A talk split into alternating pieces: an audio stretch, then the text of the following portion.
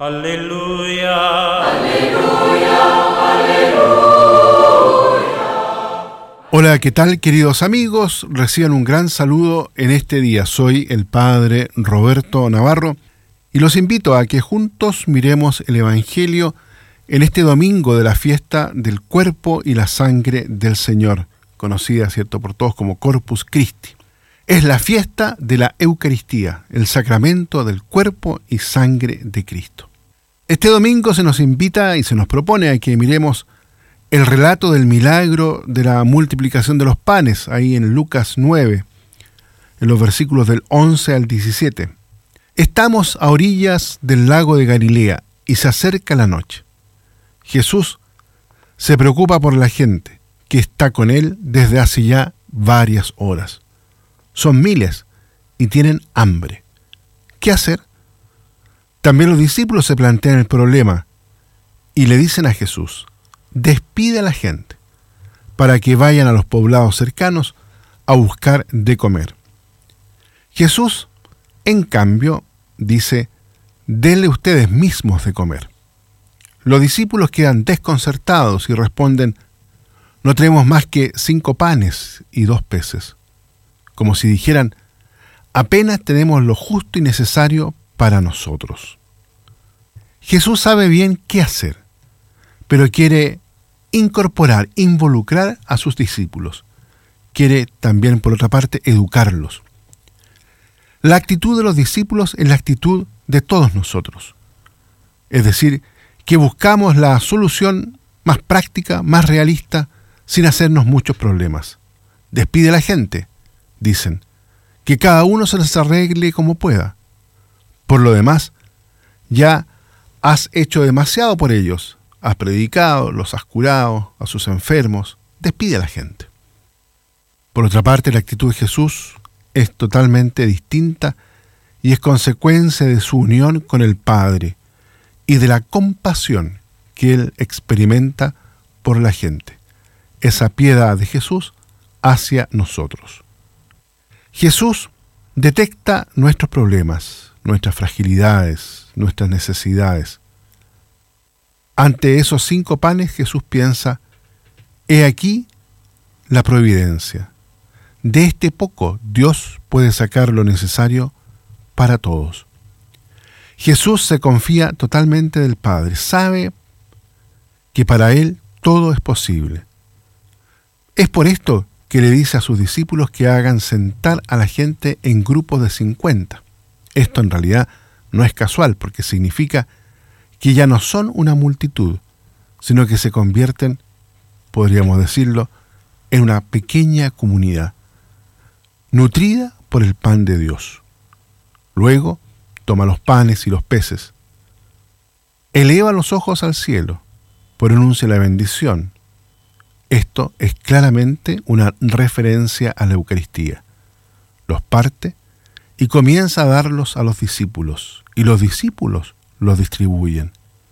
Los panes y los peces no se acaban.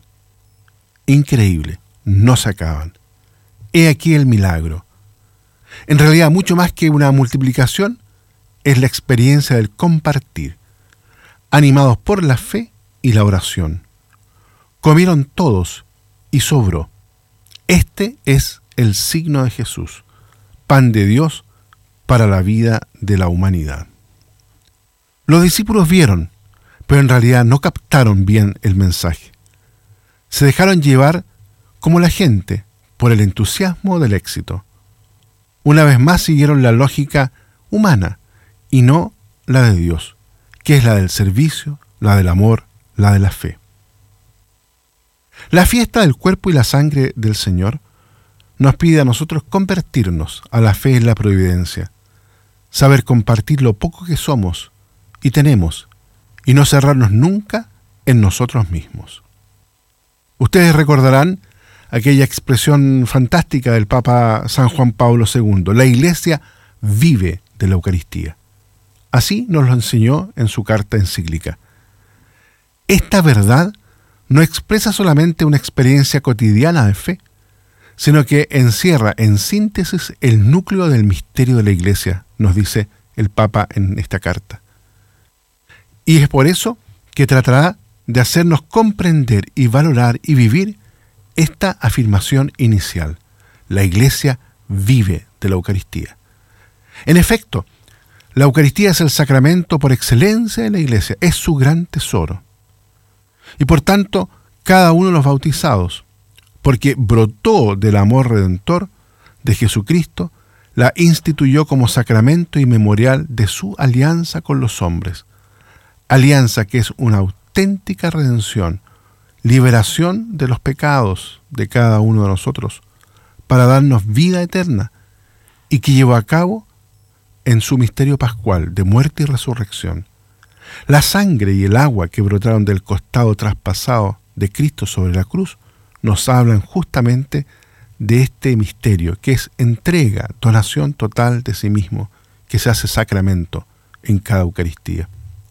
El sacrificio eucarístico es, tomando las palabras del Concilio Vaticano II, fuente y culmen de toda la vida cristiana. Cristo en persona, Él es nuestra Pascua, convertido en pan de vida, que da la vida eterna a los hombres por medio del don de su Espíritu Santo. En la sala del cenáculo, Cristo tomó en sus manos el pan, lo partió y lo dio a sus discípulos diciendo, tomen y coman todos de él, porque esto es mi cuerpo, que será entregado por ustedes. Estos gestos, estas palabras, son las mismas que empleó Jesús durante su vida pública, cada vez que se acercó a las personas, a los que estaban enfermos, especialmente en este signo, en este milagro de la multiplicación de los panes. Por eso la Eucaristía es el don por excelencia, porque es el don de sí mismo, el de Jesucristo, el de su persona, el de su santa humanidad y además de su obra de salvación. Muy bien, queridos amigos y hermanos, los invito entonces para que podamos introducirnos en este maravilloso don del misterio de la Eucaristía, donde el Señor nos invita también a que hagamos de nuestra vida un don que se comparte. Que Dios los bendiga a todos y a cada uno. Aleluya. Aleluya. Aleluya.